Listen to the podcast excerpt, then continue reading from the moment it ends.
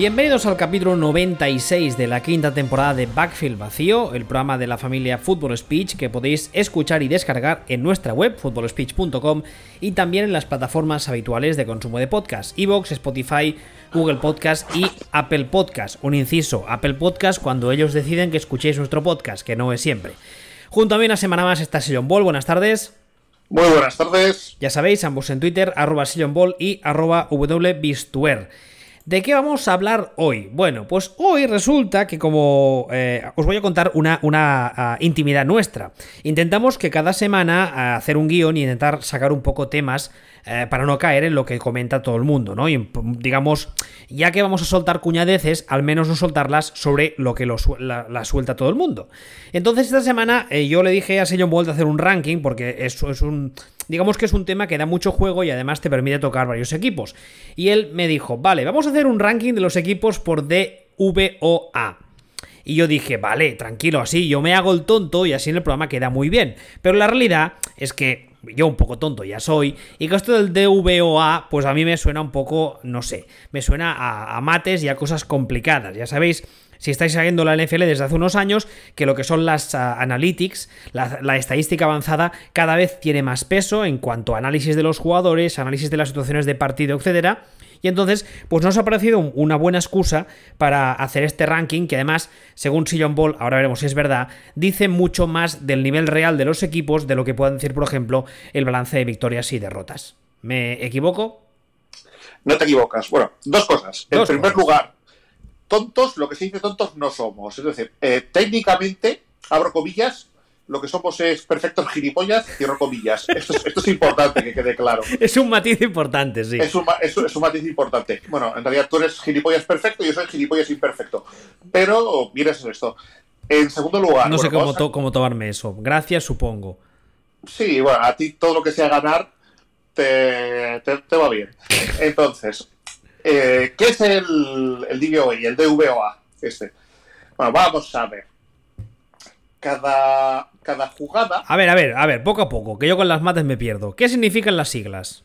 No tengo ni idea. Ah, cojonudo, voy a buscarlo en Google.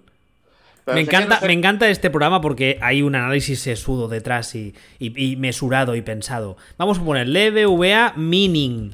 Meaning. Pero, pero, tú, te crees que eso importa. O sea, yo sé que Shield es donde está Nick Furia. Que es lo importante. ¿Tú te crees que sé yo lo que quiere decir eso? Defense Adjusted Value Over Average. No, no es exactamente eso, pero vale.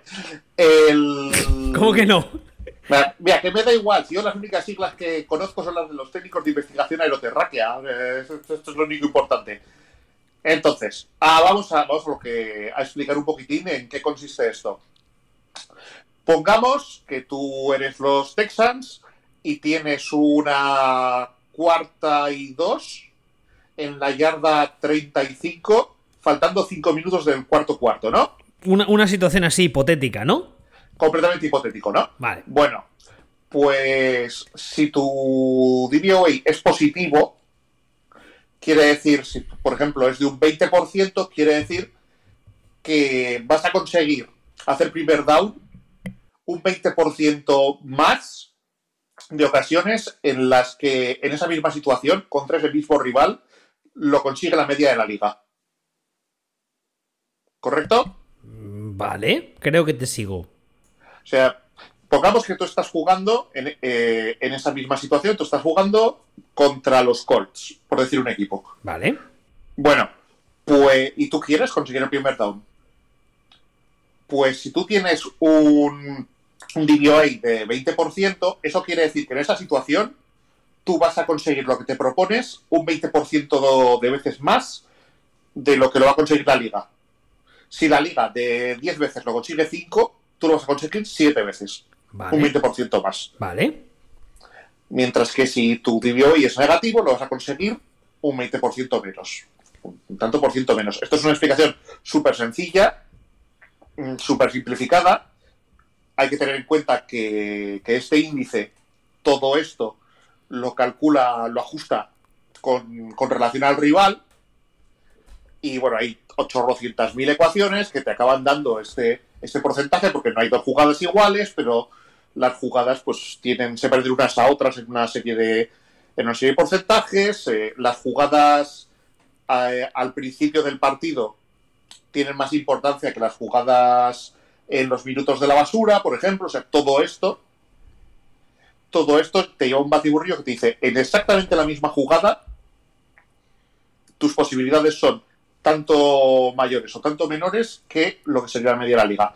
Esto tanto en ataque como en defensa y ajustando en función de cuál es el también el DVOI del rival con el que te vas enfrentando. Entonces, cuanto más avanza la temporada, más preciso es este número, porque la ecuación más datos tiene para, para, sacarla, claro. Claro, para saber si tú al equipo al que le has ganado es muy bueno o es muy malo. Por ejemplo, o, ha sido un accidente. Por ejemplo, la semana pasada, en la mejor defensa, las cifras te decían que eran las de los Colts. Que son cosas que pasan cuando tu único partido bueno, como quien dice, lo haces contra los Chiefs. Que entonces las ecuaciones se vuelven locas y dicen, joder, pues si han secado el ataque de los Chiefs, estos tienen que ser los verdes de los 80. Claro. Entonces, según van avanzando las semanas y cada vez más datos, se sabe más que es cada rival y cuando tienes un partido bueno puntualmente, tiene menos peso y coge más peso esto. Vale, entonces, y simplificando, eh, que quede muy claro, mm, hay mucha gente que se, dedica en Twitter a esto, que lo hace muy bien. Evidentemente, nuestro referente aquí es un mal kicker que se dedica básicamente solo a estadísticas avanzadas. Nosotros vamos a intentar hacerlo con términos muy simples para que lo entienda todo el mundo. Y siguiendo esa premisa, lo que vendría a significar esto, si no lo he entendido, si lo he entendido bien, es que cuanto más arriba del ranking estás, eh, más eh, mejor eres convirtiendo las jugadas que importan de verdad, por así decirlo. Mm, por así decirlo. Mejor eres con todas, pero específicamente con las que más importan. Por ejemplo, si te parece, hablamos del peor equipo de la liga. Empezamos con el peor. Mm, vale, que son. Eh, tengo, la, tengo la tabla que me mandaste en la segunda página. Voy a decir. o Jets o Giants. No, no, no, no. No es uno, es muy evidente cuál es. Pues entonces serán los Jets. Pues son los Jets. Es que no, aquí es una apuesta muy fácil, no falla. es que los Jets son, una catástrofe. Son, un, desastre de equipo, ahora mismo son un chiste. Entonces, bueno, pues los Jets están eh, tienen un DVOA de menos 35%. Me cago en la leche. Nada, ¿eso qué quiere decir? Que un equipo medio en un momento dado del partido va a conseguir lo que se proponga en esa jugada un 35% de las veces más que los 10, que parece una tontería, tener un 35%. ¿Tú te das cuenta cuántas jugadas hay en un partido? La barbaridad que es que deshagan las cosas bien un 35% menos que a la media de la liga. Significa, significa que eres cojo, manco, ciego y sordo. Exagerado. Exagerado. ¿Tienes ya la tabla delante? Uh, sí, ya, ya me la he puesto.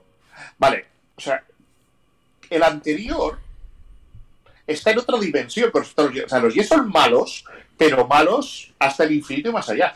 son malos, en, juegan, en, como se suele decir, juegan en su propia liga de, de, ineptitud. Sí, bueno, a ver, es normal. O sea, si hubiera una ecuación que nos dijera cómo de malos serían los Jets sin Adam Gaze, pues probablemente estarían en la media. Pero como no lo están, como está con Adam Gaze, está como están. Y bueno, pues lo siento por San Darnold, porque no solo tiene que aguantar esto, sino que el año que viene le van a sustituir por, por Trevor Lawrence. Es que tiene un pelazo. Es lo que, es lo que hay. Y bueno, no, digamos que esto no sorprende a nadie. Entonces, si te parece, vas avanzando con los equipos. Sí, lo que pasa es que tú me decías antes que los Jets es, tienen, el, eh, tienen un 35% negativo, has dicho, pero en esta tabla pone un 41.2, es peor aún. Vale, yo estaba hablando de memoria, es un 41.2. Pensaba que era un 35 memes. Es aún, es aún peor. No, que sí, que sí, es una salvajada. Y el, equipo, el, 31, o sea, el penúltimo de la liga, son los Eagles, que como decías tú ahora, eh, es, es, evidentemente, están mal, pero no al nivel de los Jets, porque los Jets son un 41.2 negativo por ciento y los Eagles son un 28.2.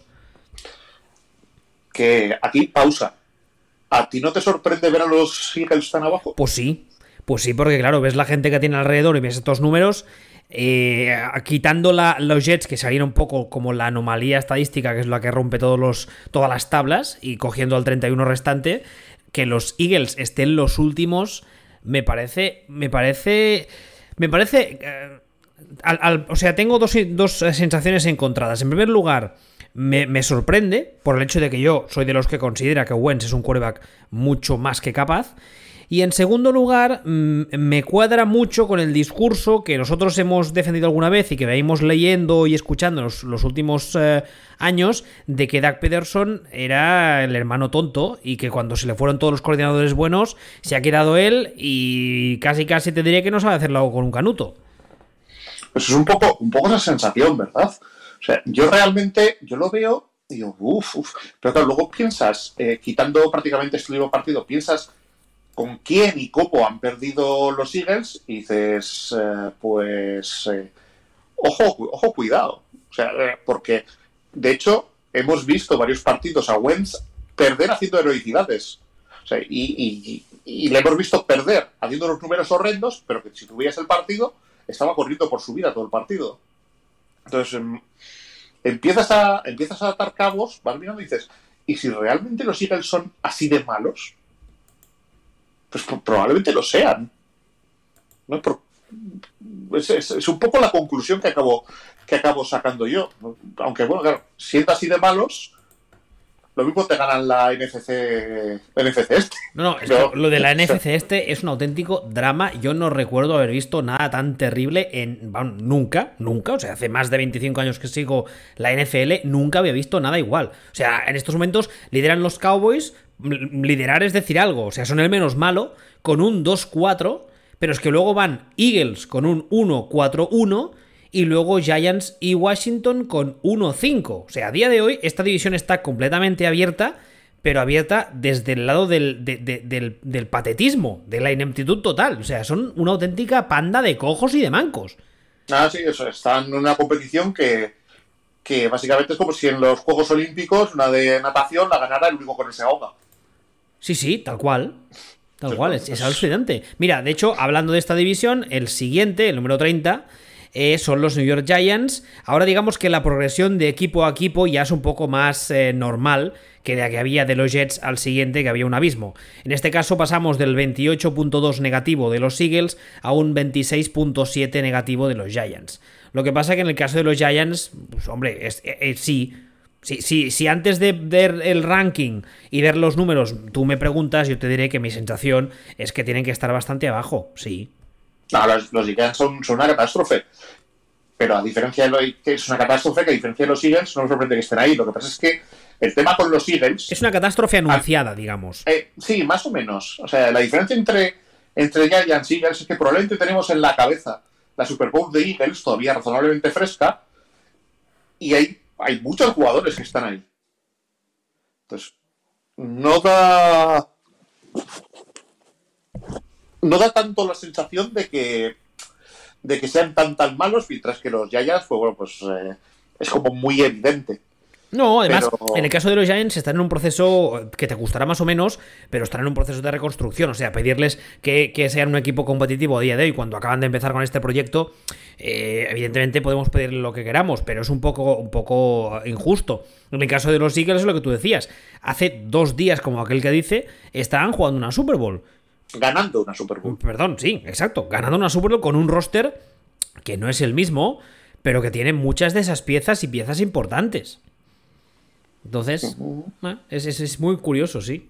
No, es, extraño. Bueno, realmente es, es, un equipo que está subiendo o que está intentando subir y un equipo que está en el punto más bajo. Entonces, es eh, un equipo como son los Giants, que lo que tienen que buscar ahora mismo es ir dando pasos para ir creciendo, que ellos mismos han puesto algunos palos en las ruedas últimamente, y no tan últimamente con sus selecciones en el draft y su, su forma de gestionarlo todo, y unos, y unos en los que alguien tendrá que pegar un puñetazo a la mesa y decir, oye, que somos una mierda, que hay que empezar un proyecto nuevo. Que este proyecto murió hace tres años. Y no solo eso, sino que creo que tendrá que empezar a decir tú, tú, tú, tú a tu casa. Excluido. Exacto, que es la parte a veces difícil. Sí, pero eso es lo que tienen los, los proyectos. Hombre, si tienes que empezar un proyecto nuevo, ya sabes que una parte muy importante de eso es hacer limpieza que de hecho es uno de los problemas que tienen muchos de los equipos que empiezan nuevos proyectos y que no hacen una limpieza a fondo antes. Que empiezan a construir sobre, los, sobre, los, cimientos podridos del anterior, eh, del anterior proyecto, pero bueno. El número 29, los Bengals, con un menos 24.8. en este caso, pues tampoco me sorprende mucho contra los Bengals aquí, ¿no? Aunque, aunque ya dijimos, creo que fue hace un par de semanas, que creo que es ambos que, que, que Barrow nos está sorprendiendo gratamente, pero una cosa no quita la otra, el hombre está solo. Sí, bueno, sí, el, el problema de Bengals es, eh, es, un poco parecido realmente a, a lo, al problema que, eh, que, pueden tener o que han tenido Giants. Que Giants drafteó a su quarterback del futuro y le dijo, bueno, ahí te apañes. Y de hecho fue un, bueno, ahí te, bueno, ahí te apañes, pero mira, te ponemos un running back. y la verdad es que es un cachondeo esto. Y los, y los Bengals, pues pasó más o menos lo mismo. Mira, ahí tienes, ahí te apañes. Mm, línea no tienes, eso sí. Te vamos a pagar una millonada al running back. Hombre, tiene AJ Green que por mucho que esté tocado y ha perdido una marcha. Acabado, yo diría acabado. Ya bueno, pero aún así, yo creo que si lo comparas con los receptores de los Giants, ¿hay alguno que a día de hoy sea mejor que AJ Green? Pues uh, yo creo que sí. O sea, y es que AJ Green está para retirarse mañana. AJ, AJ Green no ha vuelto de la, de la lesión que, que, tenía. Yo mi duda es si volverá algún día. 28, los Jacksonville Jaguars con un menos 22.9. Unos Jacksonville Jaguars que yo tengo la sensación de que eh, creo que todos, o al menos la gran mayoría, esperábamos que fuera una temporada un poco como para perder, eh, hacer un poco de tanking de forma más o menos discreta. Y yo creo que eh, ellos no parecen haberse dado cuenta. Pues para no haberse dado cuenta están palmando que da gusto. Sí, pero no es un equipo de esos que lo ves y, y, y te, te, da la sensación, o al menos a mí, de que son estrepitosamente malos. No, eh, no, son... no, es, no, es, no es Seagulls o no son Giants. A, a, mí me parecen estrepitosamente malos, pero no una casa de putas. Ese, o sea, no están en ese, en ese nivel. En ese nivel Niño, deja de, deja de, tocar, ya empezamos, deja de tocar el micro, leches. Ah. Ahora quieto, quieto ahí, que se te oye bien ahora. Bueno, bien. Oh. ¿Cómo, ¿Cómo, va la colecta para comprarte un micro? Pues, pues, bueno, pues ahora como no puedo salir de casa porque estamos confinados, pues cuando me dejen salir. Bueno, existe Amazon, ¿eh? Por cierto. Sí, ya, tío, para que venga gente de fuera a traernos el coronavirus acá. Dale un golpe al cable, anda. Oye, ¿Sí? oye, oye, oye, la madre que lo parió. Se oye fatal. ¡Ay, quieto! ¡Ah, socorro! ¿Se oye mal? Ahora, ahora, quieto ahí. Quieto ahí, no respires, no te muevas. Vale. No pienses. Eso te costará menos. ¿Eh? bueno, los Jacksonville. ¿cómo? Mira, hablando de, de paletos, eh, Jacksonville Jaguars con el amigo Garcho Minchu. Minchu para los amigos. Bueno, pero esto ya lo comentamos al principio de temporada. O sea, que el, el, problema o la virtud o la característica tienen los Jaguars es que hay un señor, que es Minchu, que tiene. que ahora mismo está jugando por su futuro en la NFL. O sea, siempre se dice, ahí está, igual, sé que no sé cuánto, entre los jugadores, porque el tanking. Vale, pero que el quarterback sea un quarterback joven que con no estilo sea, con, con, glamour que, que no sea alguien un número uno del draft digamos eh, que casi casi tenga la ventaja de disponer de cuatro años para probar lo que puede ser sino que es un tío que apareció por el rebotado y, y que el año que viene venga venga por ejemplo Lawrence. Entonces claro es que Minchu necesita ganar algún partido para que eh, su equipo no tenga acceso a un quarterback de primer nivel del draft. Y necesita demostrar, decir, oye, que ya sé que yo soy un quincuagésima ronda, pero yo estoy aquí. Entonces, son barnies cortísimos de talento, pero sí que se nota que lo intentan. Y creo que lo comentamos. Aquí el tema es, eh, o lo más importante para este equipo es saber si su quarterback les vale para el futuro. Que de momento, al principio parecía que sí, pero últimamente está pasando lo más peligroso que les puede ocurrir, que es quedarse en la zona de joder, pues no estoy seguro. Sí, porque al menos o lo peta o apesta a saco, porque entonces tienes la, clara la, la, decisión. Cuando estás en esa zona que tú decías ahora, que no tienes claro, es cuando ahí te tiene pillado por los huevos. Sí, ¿no? acabas pues, um, pues como precisamente pasó ahí con, con Bortels. Uf, calla, calla. Eh, por cierto, un detalle importante que quizá debería haberlo dicho al inicio del programa, pero no he caído. Este ranking no es que lo eh, hayamos hecho nosotros o que lo hayas hecho tú eh, por opinión, por gusto personal. Es un ranking de estadística con números puros que saca eh, este ranking a, partir del DVOA, el DVOA este, como se llame. Sí, o sea, a ver, esto no es, no estamos cogiendo decir, pues esto nos parece que esto sí, no, estamos, estamos ordenando los equipos en función de, la puntuación que sacan con este ranking, que al final es eh, probablemente la mejor herramienta que hay estadísticamente para decirte el nivel de un equipo. O al, menos, la más eh, la que se acerca más a la realidad, podríamos decir eso. Sí, bueno, para mí la más fiable que hay. O sea, puedes entrar y más sencilla, porque puedes empezar a hablar de EPA positivo, de EPA negativo y tal, pero son cosas ya más complejas. Al final, esto coges y, realmente parten de los mismos conceptos. Esto coges y dices, mira, mm, de más a menos, te sale así y esto te va a decir cómo, cómo rankear a los equipos. Hablar, por cierto, decir lo de EPA cuando hablas de Minchu, queda todo como muy vasco. Sí, bueno, tienes dos estadísticas. Tienes el EPA, que es positiva, y el AUPA, que es para saludar. Pero bueno, sigamos. El número 27, Washington, iba a decir, perdón, iba a decir el nombre maldito, iba a decir Redskins, pero ya no se llaman así. Ah, Washington What the Fuck Team, eh, menos 21%. Por cierto, el, What the Fuck Team este, eh, los Human Beings, que los llamas tú, Ah, he leído hoy, creo que fue esta mañana, un tuit diciendo que ha salido un directivo a hacer declaraciones asegurando que es mucho más que posible que el año que viene que también se sigan llamando What the fuck Human Beings, porque no tienen nombre aún. Bueno, ellos, ellos sabrán. Ellos eh, tampoco, tampoco te creas tú que pierdo el sueño con. No, no, no, pero ya que sale el equipo, pues lo comento. Eh, respecto al equipo, no sé qué pensar. Lo de Alex Smith ¿Tú también sufrías como una madre cada vez que veías un snap?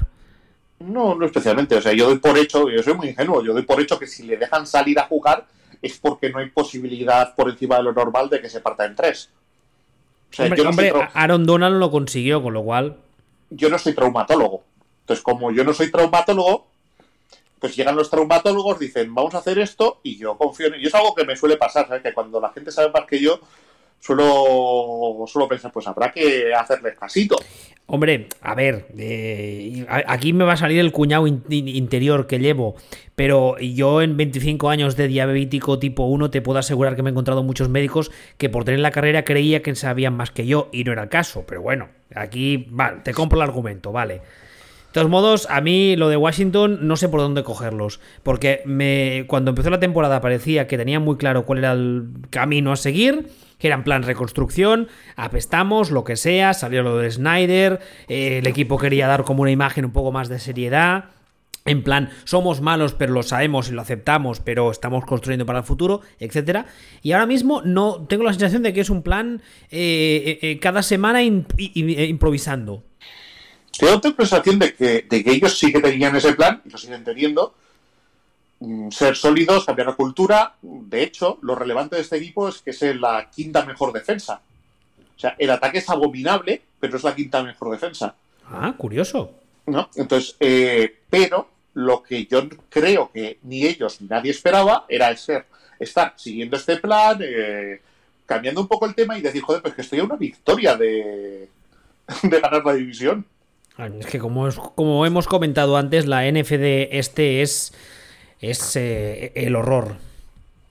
Entonces, claro, ahora mismo dices, bueno, es que, es que tú tranquilamente puedes ganar la división esta y escoger en el top 10 de... O sea, bueno, no puedes por... Eh, si entras en playoff, coge más tarde, pero con una cifra de victorias de, escoger en el top 10 del draft. Pues es, una, es increíble. O sea, habría que, habría que mirar eh, las estadísticas chinas, pero no sé yo si ha pasado nunca que un equipo se metiese en playoff y escogiese en el top 10 eh, del draft, ¿eh? No, es, o sea, es imposible porque siempre escogen primero los que están, los que no entran en el en playoff. Pero digamos, por, por número de victorias. O sea, es que tú esta división, ahora mismo, si me dicen que esta división la puedes ganar con cinco victorias solo. Me lo creo. Me lo creo, yo no, a mí no me sorprende. No, no. Y, y, bueno, pero en cualquier caso, los human beings están en una situación que es que están haciendo lo que, lo que tenían que hacer. Eh, están, están mejorando la defensa, están siendo serios, sobre todo, están desputecizándose, básicamente. dilo, dilo rápido otra vez. Desputecizándose. Bueno, bastante bien. Y, y bueno, siguen, siguen con su camino. Ya han purgado al, al quarterback, pues, que fue una elección ah, ya de entrada fue absurda. O sea, esto de vamos a coger un quarterback porque ha ido a la universidad con el hijo del dueño. y luego ha estado, por lo visto, tres años, dos años en Washington de, follador vividor, más que de más que de jugador, y bueno, pues allá Ron Rivera ha hecho su movimiento de Teniente Castillo y todo excluido. Bien, perfecto.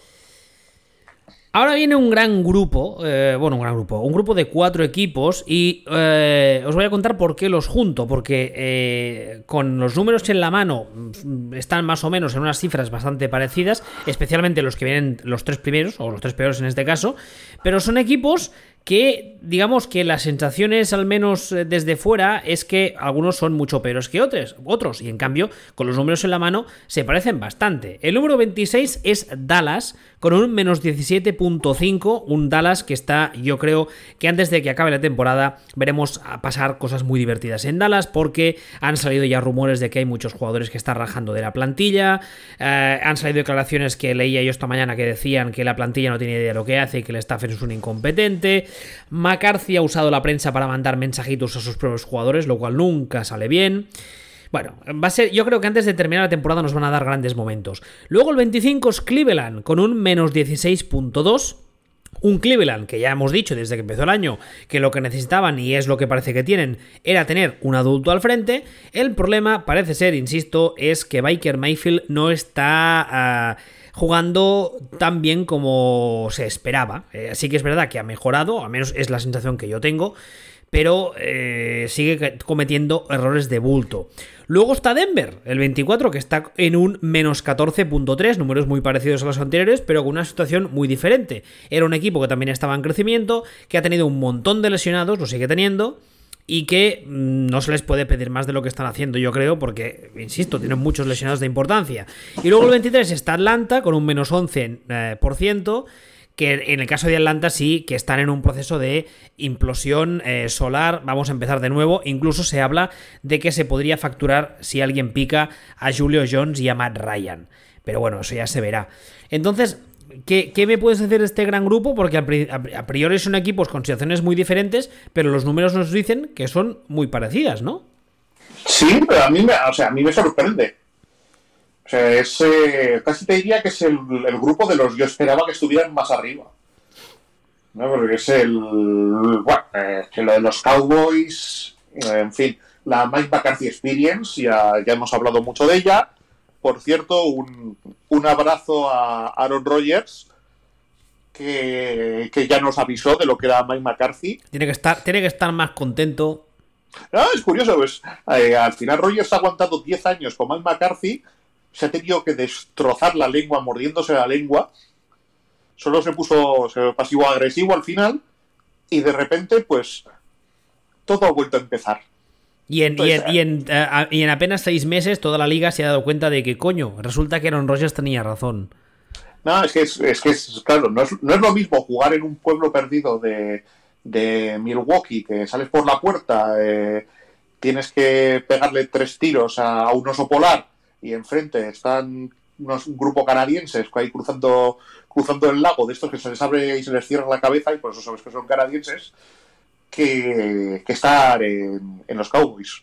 En los Cowboys, pues... es, que, ya lo dijimos, Dallas es, muy especial en muchos sentidos. Tienes ese owner, tienes una prensa que aprieta muchísimo, tienes un peso histórico y unas urgencias históricas ahí muy importantes. Al fin y al cabo, Green Bay, sé que es verdad que llevaba años que las cosas iban mal, pero la última Super Bowl de Green Bay, ¿de qué año es? ¿Del 2000 qué? 2010. 2010, o sea, hace una década más o menos. La última Super Bowl de Dallas es del 95. Pero bueno, eso ya. Ah, esos son. Hay otro, hay otro tipo de urgencias, hay otro tipo de público y las vergüenzas salen mucho más rápido. O sea, McCarthy, o ya dijimos aquí, no hay Dios que entienda porque Cowboys se han decidido por Mike McCarthy, cementerio canelones y, y terrorista de choripanes. Eso, el, y, y, bueno, pues ya está. O sea, que no, que no se prepara los partidos, que no tiene ni idea de lo que está haciendo que es cada uno que haga lo que le dé la gana con su, pues bueno, pues el Mike McCarthy de... Que, que, que, que conocemos y amamos. Claro, es el... Eh, sí, es, es, exactamente eso, es el, el Tata Martino del... El Tata Martino del fútbol, ¿sabes? O sea, no, no, ni eso, porque el Tata Martino no ganó nada. Como si pones a un entrenador de mierda, entrenar a Messi y te gana la Champions. Y digo, oh, qué bueno es un entrenador. No, no, no, no, no, no, no, no, no es de Messi, al Messi de hace ya unos cuantos añitos. ¿Qué? Pero bueno. Total, bueno, esto, esto lo sabemos. Y los y siguiendo un poco con el grupo este, a mí los Browns me dan muchas mejores sensaciones que este número. Sí, ese es el tema, que yo los veo jugar y, y, me da la sensación de que, como decíamos antes, son un equipo mucho más ordenado, mucho más serio, que tiene las cosas mucho más claras. Tiene, hemos dicho muchas veces, que tiene un roster petadísimo de talento en muchas posiciones. Y en cambio, tú coges la, la, la tabla esta, que insistimos, insistimos, esto no es un ranking de opinión nuestra de lo que nos parece, es un ranking con los números en la mano. Y está en el número 25 de la liga, 25 de 32. Yo quiero pensar que aquí hay algo de por con quién han jugado, que todavía no les ha dado importancia o, o no ha ponderado suficientemente el nivel de los rivales. O, no lo sé, pero para mí me están decepcionando los Browns, pero no me están decepcionando tanto. O sea, de hecho, me parece un año, un buen primer año para un nuevo proyecto, por decirlo de alguna forma. O sea, a otro, a otro nivel, estos también se están desputesizando. Aparte de que hay una. En la tabla esta que me has puesto, hay una columna al final que pone el, el, el, número del ranking en el que estaban la semana pasada. Y esta semana han caído de la semana anterior al 17, esta semana al 25. Pero claro, esta semana se han enfrentado contra Pittsburgh. Y es lo que iba a decir ahora. En su división tienen a dos bichos. Porque Baltimore ya sabemos todos lo que es. Y Pittsburgh de momento las cosas están funcionando. Que no sabemos lo que durará porque es Pittsburgh. Pero. Sí, pero. Pero esto, en teoría, el ranking eh, lo, el, lo, valora y lo pondera. Otra cosa es que a lo mejor todavía la ecuación no es consciente de hasta qué punto los Steelers son muy buen equipo. Sí, pues está muy Por arriba, ejemplo. ¿eh? No, no lo sé, por eso te digo, pero que.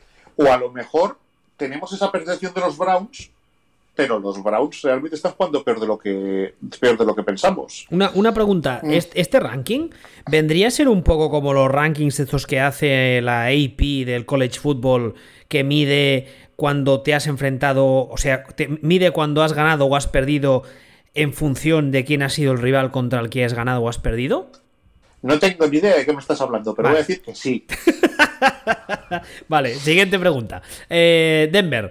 Denver, eh, es lo que decía ahora. Denver, la verdad es que es un equipo que también está en un proceso de reconstrucción sin ningún tipo de prisa. Yo creo que nadie les está pidiendo prisas. Más que nada porque el año pasado se vio un, unos buenos, un buen trabajo de fundamentals. Este año yo creo que han empezado con las pegas de las lesiones. Pero aún así es curioso porque quizá es porque ya sé lo que voy a ver antes de verlo. Pero dentro de, de, que hay cosas que las hacen mal, no me parecen un mal equipo per se. No sé si tiene mucho sentido lo que estoy diciendo. Me parece que el equipo es mejor que la suma de su talento. Y más con, con todas las lesiones que han tenido. A mí me parece que Fazio lo está haciendo entre bien y muy bien.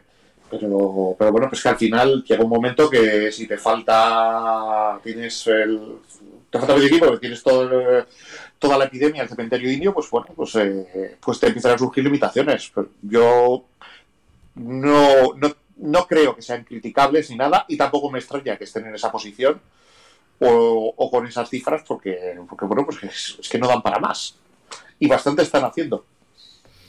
Y luego está eh, el, el, el, último, o el primero, según se mire, de este grupo, es Atlanta, con un uh, menos 11%. Un Atlanta que, bueno, ya si seguís, las noticias ya sabréis que han despedido a su head coach, que están en proceso ya en plan, este proyecto ha terminado y hay que empezar de cero uno nuevo. Y además sin, sin general manager también, ¿verdad? Dimitrov también lo cortaron o lo han despedido, vamos. Sí, sí, también, también.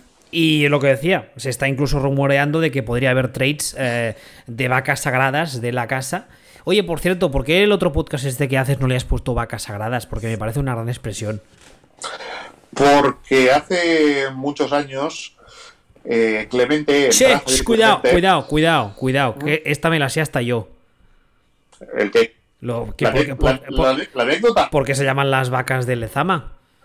Porque, pues eso, porque Clemente dijo que las vacas de Lezama son como los periodistas que están mucho tiempo viendo fútbol y no, y no, y no lo entienden ni entienden un carajo. Entonces nosotros nos tendríamos que llevar las, las vacas de Wisconsin o las vacas de Texas. O...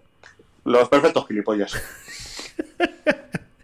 A ver, ah, no sé si quieres comentar algo de Atlanta o paso al siguiente mini grupito. No, sí, no, o sea, yo, lo- yo pensaba que Atlanta estaría mucho peor. Mucho peor, ¿eh? Sí, yo pensaba que estaría mucho peor. Hombre, teniendo en cuenta de que, de que eso, de que están en proceso de destrucción total, la verdad es que me sorprende verle por delante de equipos como Cleveland o Dallas. No, a mí también. Pues me ha sorprendido muchísimo. Habrá que habrá que verlo. Pues es, es posible también lo mismo.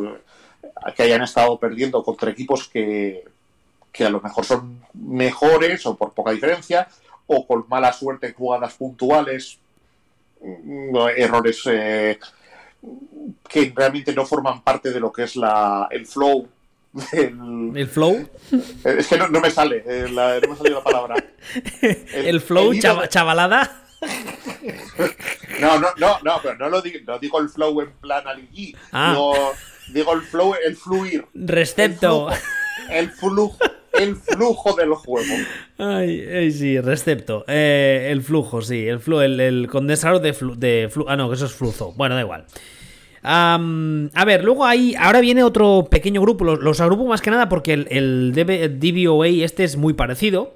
Y también me sorprende un poco, porque son equipos que en principio la, la- la imagen, el imaginario, eh, digamos, general es, es diferente, pero están juntos ahí. El 22 es New England, con un menos 5.2%. El 21 es Las Vegas, con un menos 4.7%, bastante parecido. Y el 20 es LA Chargers, con un menos 4.1%. Como veis, números muy parecidos. Es curioso porque... A mí no me sorprende. ¿No? ¿No te sorprende? ¿no? ¿Te acuerdas que nosotros dijimos cuando, cuando hicimos la preview de la temporada que Patriots este año Tururú? ¿Te acuerdas que lo sí, dijimos? sí, me acuerdo. Y que decía y que un poco el comentario de la gente era, oh, pero es que Belichick, eh, tururú. Sea, tururú porque les falta, pues no tienen receptores, porque se les ha ido Scarnecchia, porque se les ha ido Brady, porque no sé qué, eh, tururú. Ahí están. Pero, O sea, pero, pero Stidham es muy bueno. tururú, Y Cam Newton ha vuelto a tope. tururú. Vale. Claro, Vale. claro, es que, claro, es que al final, o sea, Cam, Cam Newton, ¿cu- ¿cuánto ha entrenado Cam Newton con, eh, con Patriots? Uh, yo calculo que entre tres semanas y una. O sea, cu- como ¿cuánto tiempo ha tenido Cam Newton para familiarizarse con, con los sistemas de los McDaniels? Que- Nada menos. pues, pues que es que, todo esto no. Y esto no quiere decir que Cam Newton sea malo, es que realmente es, es, eh, quarterback nuevo, fichado al final de los finales del final, te falta tal, te falta... o sea, es, es normal, o sea, ese es un caso que me parece perfectamente lógico. O sea, por otro lado están los Chargers, Sí, eh, eh, eso, eso iba a decirte. A mí me- la sensación que me da, y tú me, me corriges si crees que me equivoco, es que Las Vegas y Chargers son dos casos parecidos en el sentido de que Las Vegas están consiguiendo lo que consiguen. Eh, bueno, no, no son diferentes. Al fondo son, iba a decir, en el, en el fondo iba a decir lo mismo. Son dos equipos que están sobreponiéndose a malos entrenadores. sí, básicamente. Lo que pasa que, con la diferencia de que, de que Gruden tiene más caché, no sé muy bien por qué, pero lo tiene. Bueno, es, es que es mejor que Anthony Lynn. Hombre, sí, claro, pero tampoco, tampoco es difícil, ¿no? Sí, pero quiero decir, Anthony, eh, Chargers tienen un plantillón y un entrenador que, que, que- es un no, pero es un no, que no te voy a decir que sea como Julio Alberto, pero, pero de lo peorcito de la liga, con este plantillón que tiene. Y, y Raiders tienen menos plantillón y Gruden es bastante mejor entrenador que Anthony Lynn, aunque también suponga un poco de freno, y acaban en el mismo punto. Pero es, eh, o sea, si, por ejemplo, si los Jets tuvieran una plantilla para ganar la Super Bowl de sobra, pues también estaría en este punto, ¿no? O sea, si tuvieran, si tuvieran una plantilla como de como de, los que juegan una Pro Bowl un año, pues estarían ahí. O sea, esto compensan. Es, eh, la plantilla de Chargers suma 5 y este y Anthony Lynn resta 5. Total, eh, cero grados, ni frío ni calor. Y en, y en Chargers, perdón, en Chargers, En Raiders, pues la plantilla suma 2 y Gruden resta 2. Total, también cero, ni frío ni calor. Es curioso, este, este del DPOA es curioso porque, insisto otra vez más, con los números fríos en la mano y que además eh, salen a través de unas, como antes contaba John Ball, a través de unas eh, ecuaciones muy complicadas que tienen en cuenta muchos aspectos y tal, eh, pone, digamos, sobre la mesa muchas cosas que a priori no, no, no, no te parecen que sean así.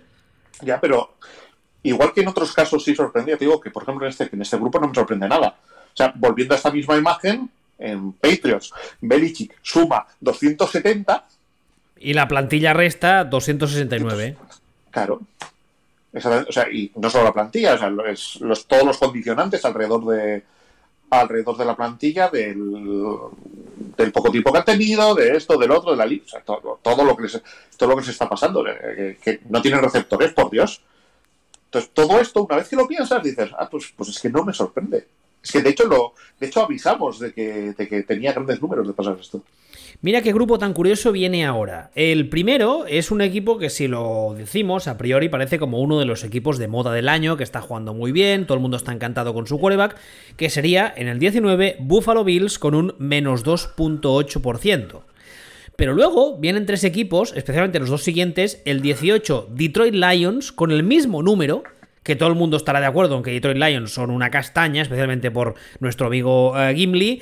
El 17 Minnesota Vikings con un menos 2.4%, o sea, casi idéntico. Y luego el 16 Carolina Panthers con un menos 1.9%, un poco más bajo, pero creo que también estaremos muchos de acuerdo en que Carolina, tú piensas en ellos y a priori piensas en un equipo que no está este año para competir ni mucho menos. Y en cambio, con los números en la mano, está por encima de unos Bills que están como muy de moda, ¿no? Es muy curioso esto. Yo creo que esto tiene mucho que ver con los rivales de los Bills. Que han tenido rivales de mucho más nivel que Carolina. No, al revés. Ah, perdón, al revés. De mucho menos nivel que Carolina. Al revés, o sea, si tú ganas, si tú ganas contra rivales de mierda, el- la ecuación no le da gran importancia, no- no eso no genera grandes puntos. Sin embargo, si ganara un partido a ganaran a los Ravens al siguiente y el siguiente ganaran a los Chiefs, se te dispararían arriba del todo. Y con razón, porque sabría quién has ganado. Pero claro, si tú estás en, una, en esa división, si Patriots están como están, Claro, es que en esa división ahora mismo, ¿quién suma? Es que están, están Patriots, que era el que tradicionalmente sumaba, pero ya no está arriba. Están los Jets, que son con diferencia el peor equipo de la NFL. Claro que ga- ganar, ganar a Jets, digamos que eh, a nivel de ranking no te supone nada, porque ganar a Jets es como un trámite, o sea, sin bajar del autobús. Claro, entonces, eh, y los Dolphins, pues venga, va. Bastante hacen con hacer lo que hacen. Real- realmente, eh, eh, ¿a, a quién han ganado los, los Bills? Y los Bills están teniendo un problema con el que no se contaba, con el que no contábamos nadie. Y es que está dejando de funcionar la defensa. Los Bills históricamente y todos estos últimos años han estado funcionando en base a la defensa y luego pues el ataque eh, hacía lo que podía y, eh, y bueno, y hasta, hasta este año que de repente se ha puesto a jugar bien, pues Josh Allen era el rey de las mandarinas sin sentido. Pero, pero este año no nos estamos dando cuenta porque están ganando, pero se les está cayendo la defensa, se les ha caído la defensa entera. Y eso a mí me sorprende. Y el caso de Detroit creo que no te sorprenderá, ¿verdad que no? Mm, Yo creo que lo estás leyendo mal. ¿Por? Así que- porque creo que creo que los Lions son un equipo bastante mejor de lo que tú crees. O sea, los Lions es un equipo que tiene, tiene estos momentos gafes, que lo sigue teniendo y sigue haciendo gilipolleces, porque las sigue haciendo. Pero los Lions, también no sé si recuerdas que al principio de temporada yo te comenté que iba a ser un equipo de, de 6-7 victorias para arriba. No recuerdo dónde los pusiste, pero tú no los pusiste como ganadores de su división o algo así. Tanto, tanto no. No, hay, eh, hay No, no, no, no. los Vikings. No, los pusiste, los pusiste en plan sorpresa revelación del año, los Lions, que irían mucho más Sí. arriba del que el año anterior. Sí, porque Gimli se jugaba el puesto, era su última oportunidad, pues llevaba tres años, porque realmente tenían buena plantilla, por eso.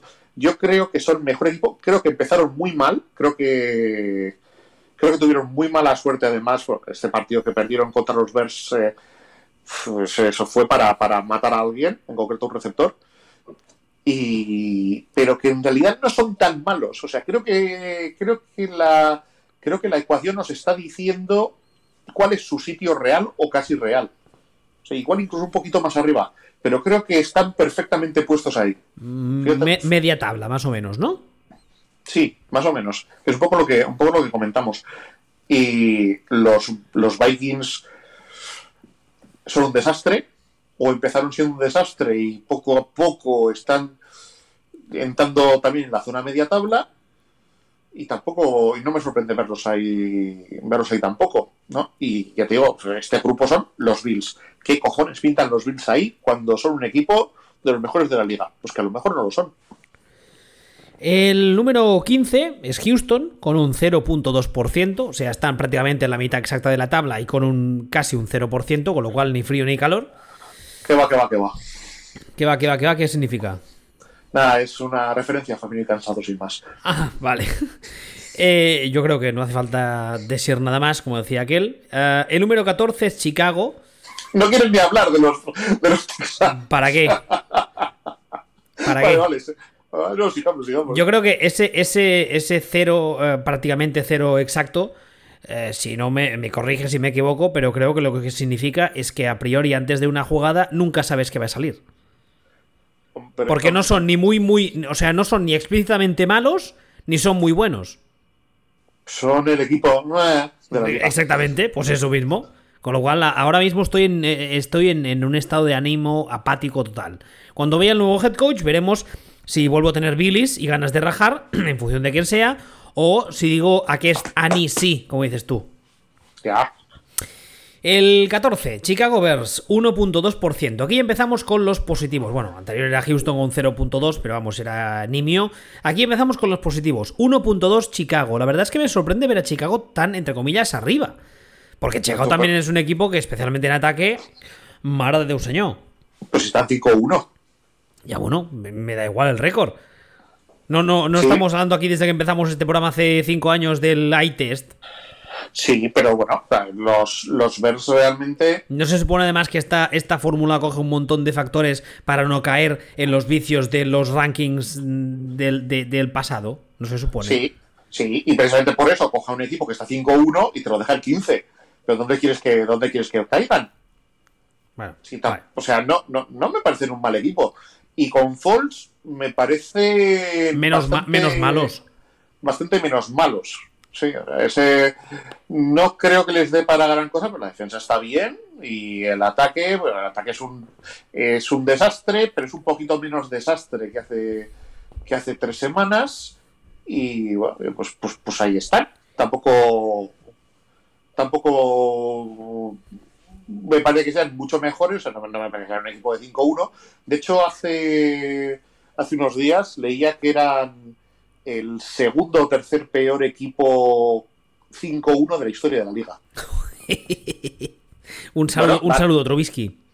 Bueno, pero eso, pero, pero quiero decir que al final no es que sean un mal equipo, es que a lo mejor no son un equipo de 15 de, de 5-1, pero, pero bueno, o sea, el, por cierto que el peor equipo 5-1 de la historia de la liga eran los Bills de hace un par de años. Ah, muy curioso.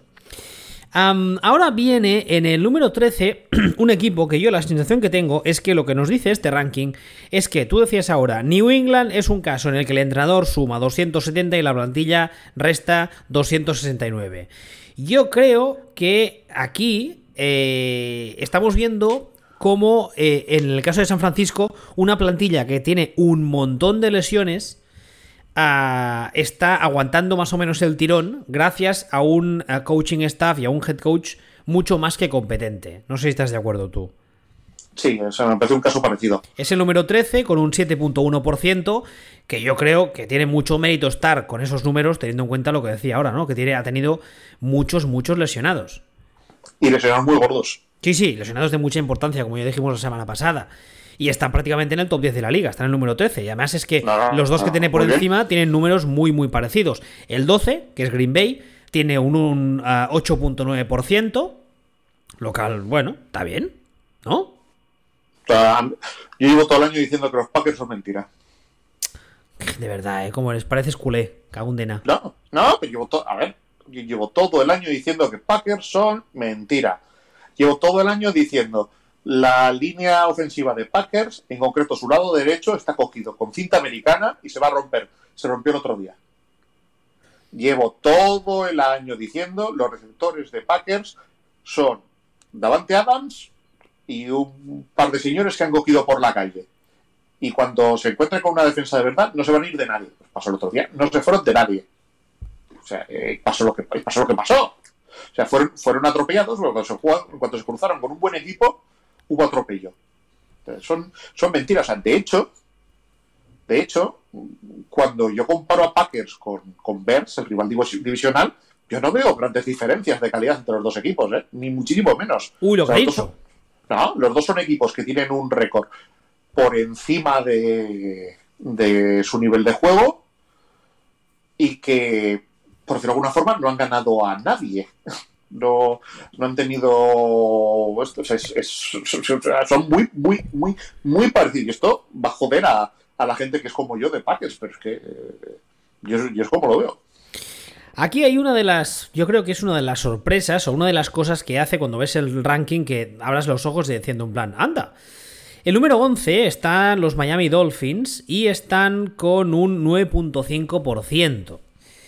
Yo tengo la sensación de que estos Dolphins son mucho mejor equipo de lo que muchos esperábamos a priori, yo incluido, y creo que eh, digamos que llevan mucho más aprendida la lección, mucho más avanzado ese proceso de reconstrucción del que antes hablábamos de casos como puede ser el de Denver o el de Cincinnati.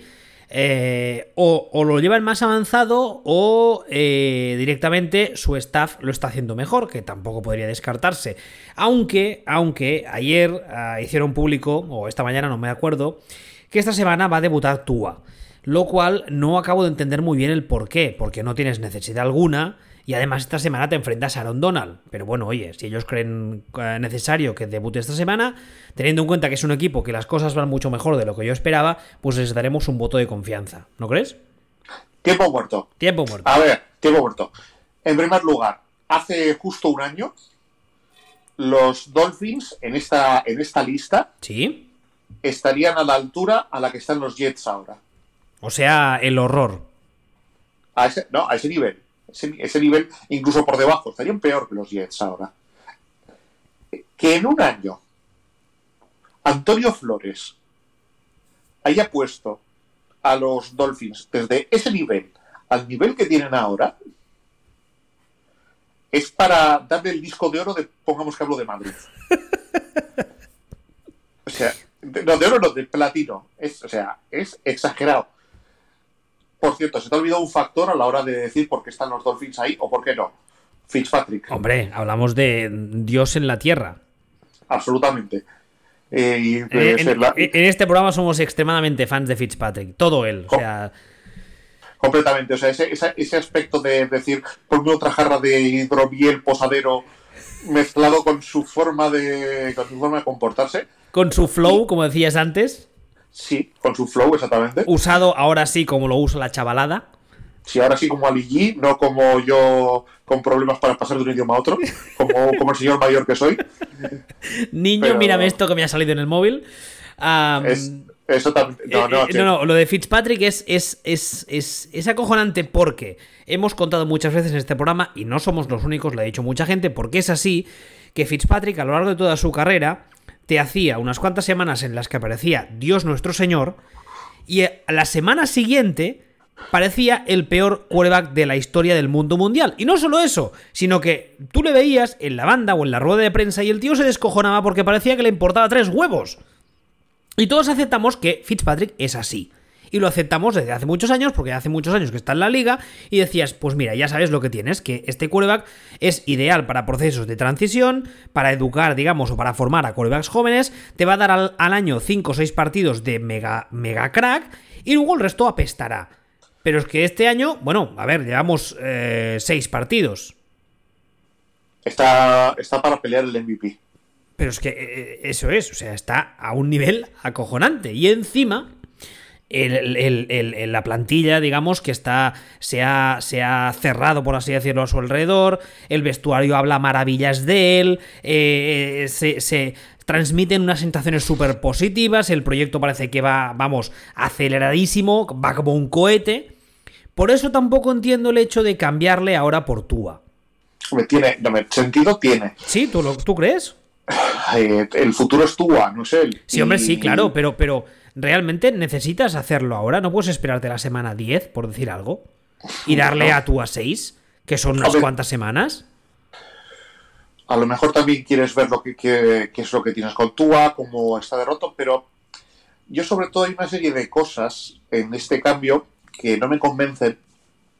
Mm, primero, por como has dicho tú, por quién es el rival ahora. Y segundo, porque Fitzpatrick es el tercer quarterback de la NFL que más rápido suelta el balón. Que jugando contra un tío como Aaron Donald, digamos que es una característica que, coño, que importa. Y no solo eso. Yo una de las lecturas que hago es, en los Dolphins están pensando que pueden sacar al ruedo a Tua porque ya tienen arreglada la línea. Y yo lo que pienso es, ¿y si creéis que tenéis arreglada la línea? Porque Fitzpatrick os hace creer que la tenéis arreglada. Exactamente, porque suelta el balón muy rápido y Tua no va a tener la experiencia o la agilidad mental para hacerlo y le parten la cara. A lo mejor no, o sea, ellos le están viendo todos los días en el, en el entrenamiento y, tiene toda lógica el cambio. Pero, pero yo ahí veo una serie de componentes que me, que me preocupan. Me preocupa que se estén precipitando, y no precipitándose por mucho, pero que se estén precipitando por lo suficiente para, para tener un problema, ¿no? Pero bueno, por otra parte es normal. O sea, hoy, hoy mismo he leído a, a Kurt Warner comentando que sí, esto es lo que pasó cuando él estaba en los Giants jugando que lo flipas y le sentaron a él para poner a para poner a Eli. Sí, y luego he soltado una de esas cosas que suelta él con un tufo así como religioso, en plan, Dios tiene un plan, eh, para mí las cosas acabaron bien, acabé en Arizona, eh, bla, bla, bla, no sé qué, rezad, mm, Corintios 24-12, esas mierdas que dice él siempre, sí, lo he visto. Ah, ligado a lo de lo que hablamos ahora de Tua, tengo la sensación de que en Miami quizá esperan que pase algo parecido a lo que está pasando con el siguiente equipo de la lista, que es el número 10, ya entramos en el top 10 son los Arizona Cardinals con un 13%, muy parecido al siguiente que es el 9, que son los Rams con un 14.8%. Y relativamente parecido al 8 que son los Titans con un 15.9. El caso de Arizona, que esta semana han atropellado a unos Cowboys, más por demérito de los Cowboys creo yo, que por mérito de los Cardinals, es algo que también me tiene un poco ancuriosit, como decimos en catalán. Me tiene ahí con la mosca detrás de la oreja.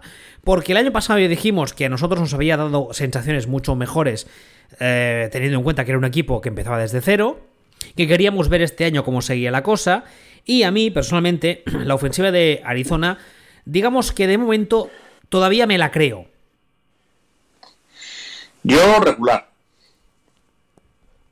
O sea, quiero decir, es, evidente que está jugando bien, pero tiene cosas que no me terminan a mí de cuadro. A mí, a mí hay un par de cosas que me llaman la atención. En primer lugar, eh, Kyler Murray yo creo que está jugando muy bien, pero tienen una, una manía que a mí personalmente me pone un poco los pelos de punta, que es hacerle correr en jugadas prediseñadas con demasiada facilidad. Que se, se le da bien, y lo hace bien, pero mm, solo necesitas un mal golpe que te rompa. ¿Tú recuerdas eh, cuando Homer se ponía el vídeo de grandes lesiones de fútbol americano? le llamaban la pierna. Le llamaban la gacela. Su hábitat era el campo de fuego. Entonces le, revientan entero de una hostia. Yo tengo esa misma sensación cada vez que veo a Kyler Burrey. Es decir, le llamaban el marciano Marvin. Su hábitat era Phoenix, Arizona. Y le reventaron de una hostia ya veremos. Lo que pasa es que sí que es verdad que, bueno, eh, el equipo, este equipo también es un equipo que, eh, como decíamos ahora, inició un proceso de reconstrucción el año pasado y que de momento las cosas pintan muy bien. No, no, está, está, igual que están los equipos de otros, este es el, el póster del equipo que está haciendo el proceso de reconstrucción, está donde tiene que estar, como tiene que estar, como tiene que estar, eh, a la perfección. Ya no estaba el año pasado, lo sigue estando, lo sigue estando este, este año van a ganar, me sorprendería muchísimo que entren en playoffs. Yo creo que no van a entrar, pero acabarán con el número de victorias y sobre todo el nivel de juego, que es el más importante, que, deseaban al principio de temporada, salvo que se les rompa algo. Están perfectos. Por encima, como decía, tienen a los Rams, el número 9, con un 14.8, con tu amigo Jared Goff, alias eh, el primer unicornio. Nada, no hay que pasar unicornio. Para ser un unicornio, se, tiene que ser un unicornio, se tiene que quedar el, el cuerno en la frente, no se te puede caer el cuerno después de un año. claro, dicen, joder, mira, es un caballo con boina. Claro. ¿Un caballo con boina? Claro, con una, con, una, con una chapela de estas, con un pitorro encima, que pero es un unicornio, no, es un caballo con chapela. un caballo con chapela. Claro, entonces no, no es. Duró un año ese, en ese nivel de. Ostras, que es un MVP. Supongo que cuando Belichick descubrió que podía hacer un pulso electromagnético o alguna cosa y cortar la comunicación de Son McVay con, con Jared Goff y lo invitaron el resto de equipos. Pero, pero bueno, los Rams me, me, parece normal que estén ahí.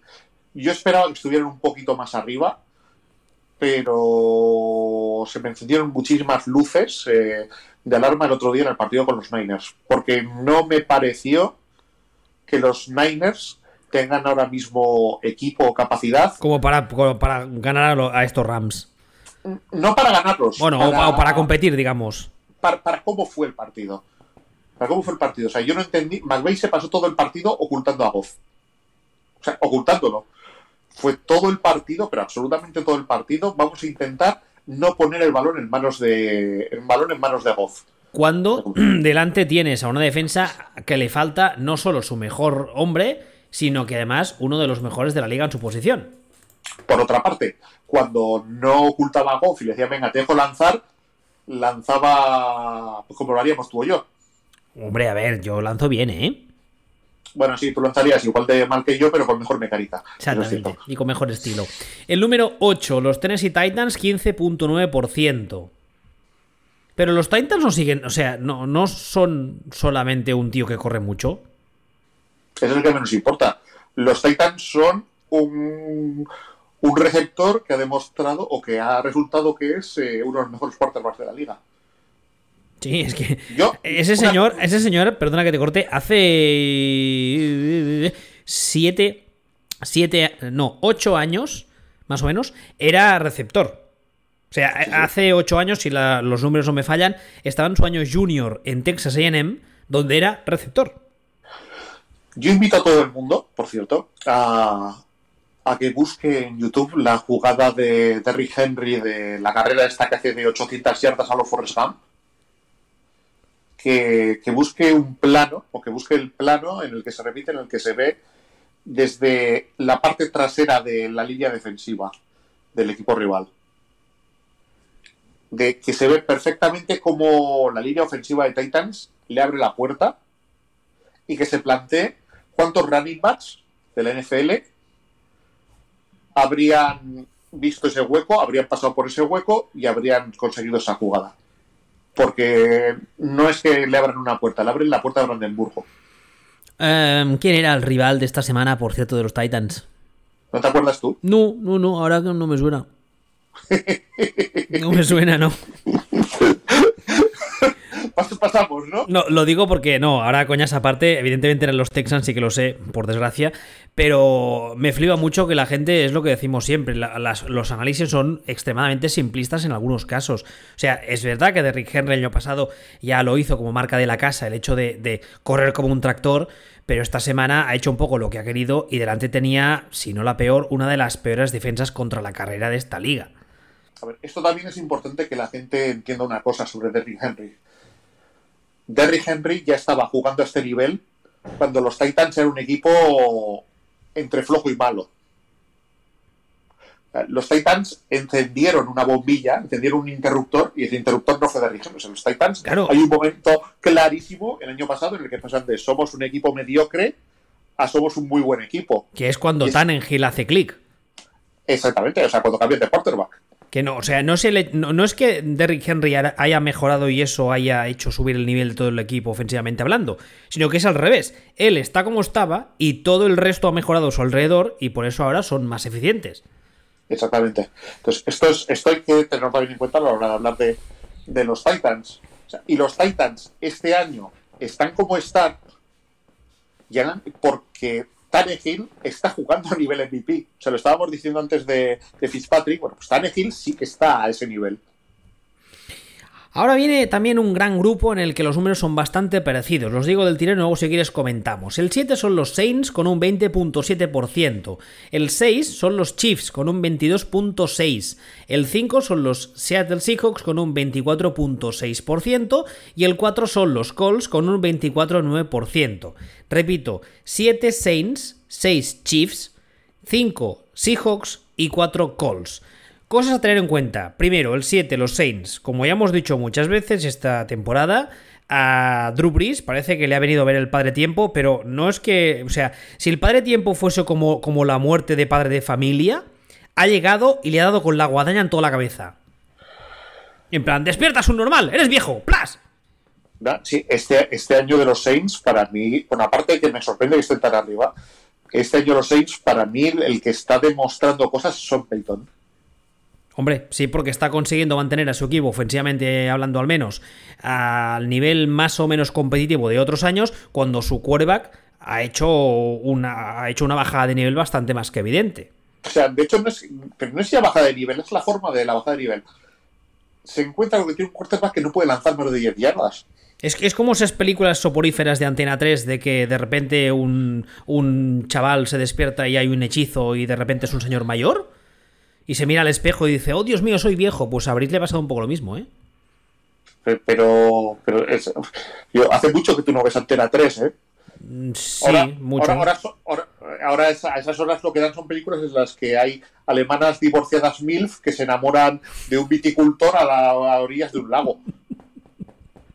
No, no voy a preguntarte cómo sabes eso porque tengo pareja. Ah, vale. Ah, entonces, aquí hay otra cosa que llama la atención. Los Chiefs, que todo el mundo evidentemente tiene claro que son, eh, eh, aparte del actual campeón, son una de las ofensivas de moda y que equipo que eh, mejores resultados consigue, ataque explosivo, Mahomes, bla, bla, bla, bla. Están en número 6, un poquito por encima de los Saints y por debajo de unos Seahawks que en ataque son un Russell Wilson estelar y nada más. Hombre, y nada más y nada más. Bueno, sí, vale, tiene a Metcalf, sí que es verdad.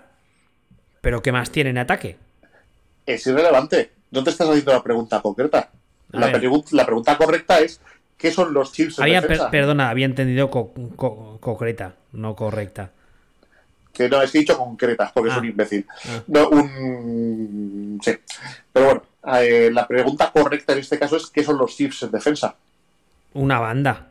O no, pero o, no, no una banda. Pero ah, perdón, perdón, perdón, los Chiefs. Pensaba que estábamos hablando de los, de los Seahawks. No, los, los Chiefs, los Chiefs en defensa son un equipo mm, que, o sea, es, una vulnerabilidad clara. Es, es un poco la criptonita les puede entrar por ahí, ¿no? Eh, tienen ese, tienen ese problemilla y todavía, pues no, no les ha causado grandes daños pero creo que es evidente que la espada de Damocles la tienen ahí. Y Seahawks me parece un equipo más que sólido y que de hecho estamos obviando demasiado. ¿Sí? ¿A, ti, te parece un, equipo sólido, Seahawks? yo no le veo no le veo mayores problemas a Seahawks.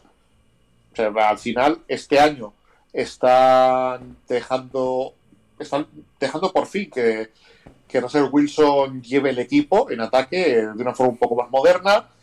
Tienen una serie de armas en ataque que no han tenido nunca, aunque muchas sean de segunda mano, pero por lo menos las tienen, que últimamente no las tenían. Y en defensa, pues se aguantan. Entonces, eh, no, yo no le veo. O sea, me cuesta ver a los hijos ganándolo todo.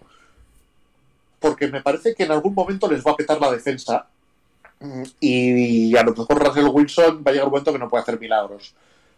Pero no me sorprende que estén ahí. Sí que me, sorprende que estén por encima de, de Chips. O sea, esperaba Chips un poquito más arriba. Tampoco mucho, mucho más arriba. Y ahora el número 4, que yo creo que también sorprenderá a mucha gente, son los Colts. Esa es la sorpresa más gorda. Con un 24.9%. ¿Te acuerdas que te, te explico antes? Una, yo creo que lo de los Colts tiene que ver con la victoria sobre los Chiefs y con la falta de datos hasta ahora. O sea, ¿tú crees que cuando, digamos, a, medida que avance la temporada, que habrá más datos, este, estos calls se, se, normalizarán y no estarán tan arriba, ¿no?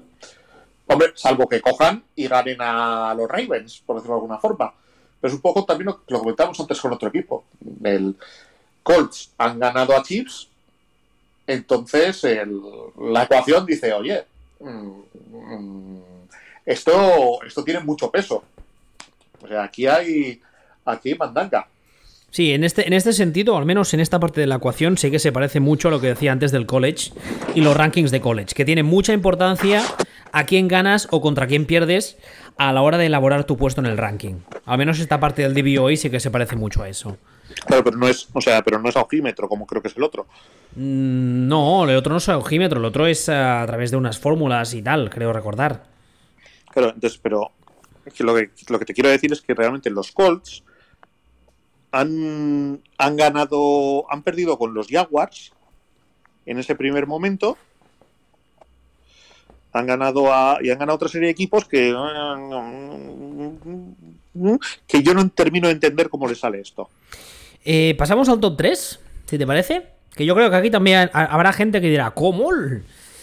A ver. una cosa por aclarar que, estoy poniendo mucho, mucho el ejemplo de los Colts han ganado a los Chiefs. Los Colts no han ganado a los Chiefs. ¿Vale? O sea, quiero decir, es, es, un, es un ejemplo de, de, cosa que te dispara o te baja en la. Sí, o sea, que, tú, tú, seas el equipo tal y ganes a, un equipo muy potente. Ese, sería el ejemplo. Has puesto los Colts, eh, has cogido los Chiefs como, como ejemplo de equipo superpotente top. Eh, exactamente. Entonces, lo que quiero decir de los Colts es que yo miro los resultados de los Colts y no entiendo qué cojones hacen el número 4. No, no, yo la verdad es que tampoco. O sea, ni por los rivales, ni por nada. O sea, yo no sé por qué. Ni por resultados individuales, ni por. sí, es que, es que me doy cuenta que lo estaba explicando, que, no me estaba expresando bien. El tema de los Colts es que repasando a quién han ganado y todo esto, yo no entiendo cómo se disparan hasta, ese, hasta esa posición. Pero la, la ecuación dice que ahí están. Pues a lo mejor la ecuación sabe más que nosotros. Hay mucha gente que sabe más que nosotros, tampoco sería. Sí, pero bueno, esto es un poco también para lo que sirven estas cosas. Para que, para que digamos, hostia, pues a lo mejor hay que fijarse en los Colts porque hay algo en su forma de jugar o algo que la estadística lo está viendo y nosotros, no. Puede ser ruido estadístico o a lo mejor hay algo que ha visto, que ha visto la, la ecuación antes que nosotros. Inteligencia artificial. Algo así. El número 3. El número 3 y el número 2 se parecen bastante. Son Pittsburgh, el 3, con un 30.5% y Baltimore con un 30.8%. Aquí, bueno, mm, si, entrásemos y elaborásemos este ranking o lo, digamos, lo analizáramos desde un punto de vista de opinión personal, podríamos discutir más o menos, pero digamos que encontrar estos dos equipos en el 2 y el 3, teniendo en cuenta cómo están jugando este año, hombre, pues yo creo que no extrañará a nadie, ¿no? No. O sea, aquí, aquí estamos ya en el terreno, la élite absoluta de la liga. Yo creo que aquí no hace falta ni comentar. A no ser que quieras añadir algún, algún detalle de ambos equipos, yo creo que yo pasaría por alto. Tomlin, Nobel de la Paz. Vale, sí, muy bien. Y ahora viene el 1. Y aquí sí que yo creo que más de uno se llevará las manos a la cabeza, especialmente si eh, de forma habitual lo que usa para analizar, o es lo que cree que hace él o ella, eh, es más el, odio personal y las rencillas personales que el análisis puro y duro. El número uno son los Tampa Bay Buccaneers. Y aparte de eso, es que eh, su índice DVOA es 41.1. O sea, 11 puntos por encima del, del segundo, que es Baltimore. O sea, son los, son los Jets en bueno. Exactamente, son eh, el, otro lado de la ecuación, de la, de la, de la curva, de la curva, digamos. O sea, o sea tiempo muerto. Hay 80 puntos de distancia entre Tampa Bay y los Jets. Eso quiere decir que en cada jugada hay un 80% más de posibilidades de que los Buccaneers saquen algo positivo que de que saquen Es una barbaridad, ¿eh? Los Jets. Es una barbaridad. Pero es, que lo, fuerte del tema, esto tú lo dijiste, no sé si fue la semana pasada o la anterior, que crees que Tampa Bay es un equipo que todavía se está ajustando y que va a ir a más. Y lo fuerte del tema es que hemos tenido que leer hasta la saciedad críticas a Arians y críticas a Brady con la coña del meme de que si es cuarto down o no, etcétera, etcétera, etcétera. Y aún así, los números fríos y las ecuaciones, que no tienen ningún tipo de rencilla o de animadversión personal, nos dicen que son los mejores y con diferencia del segundo, que es un bicho como Baltimore. Sí, sí. Ahí está el tema. Sí, no, no, que sí, que sí, que sí. Pero ¿cuántas veces hemos dicho aquí que los partidos que ha perdido que ha perdido Tampa Bay los ha perdido por tirarse en el pie, por fallos idiotas, por tonterías. Entonces, lo que es en el, en el flow del juego, en el, lo que es en el flujo del juego, el, el equipo funciona como un tiro. Claro, eh, llega, si comete un error en una situación hay un, hay una, hay un penalti de, de Su por quitarse el casco y sacudirle con él en la cabeza a no sé quién y son 15 yardas de penalización y pierden el partido por eso, pues han perdido el partido por eso. Y eso se tiene en cuenta. Pero también la estadística dice, ¿qué posibilidad hay de que Su se vuelva a volver loco otro partido? Poca. Muy, muy poca. Entonces Claro. eso tiene muy poco peso a la hora de valorar el rendimiento real del equipo. Si cada partido Su hiciera eso, se quitara y empezara a, hacer- a repartir hostias con el casco, pues diría, pues cada, mm, cada partido va a pasar esto, que tal y cual, pero como la posibilidad de que hagan el idiota es tan pequeña, tiene muy poco peso. Entonces, lo que es como puro juego, están así, incluso teniendo en cuenta las enormes, las posibilidades que puedan tener de cometer errores, errores idiotas. Yo, vamos, y eh, también es, es una semana que después del partido con Packers es que es muy fácil decir, ah, coño, sí, es que son muy buenos. Es que, es que la defensa que tienen es salvaje, es, es top. Que anda que no hemos dicho aquí, que el problema de los, de los Bucks es el ataque.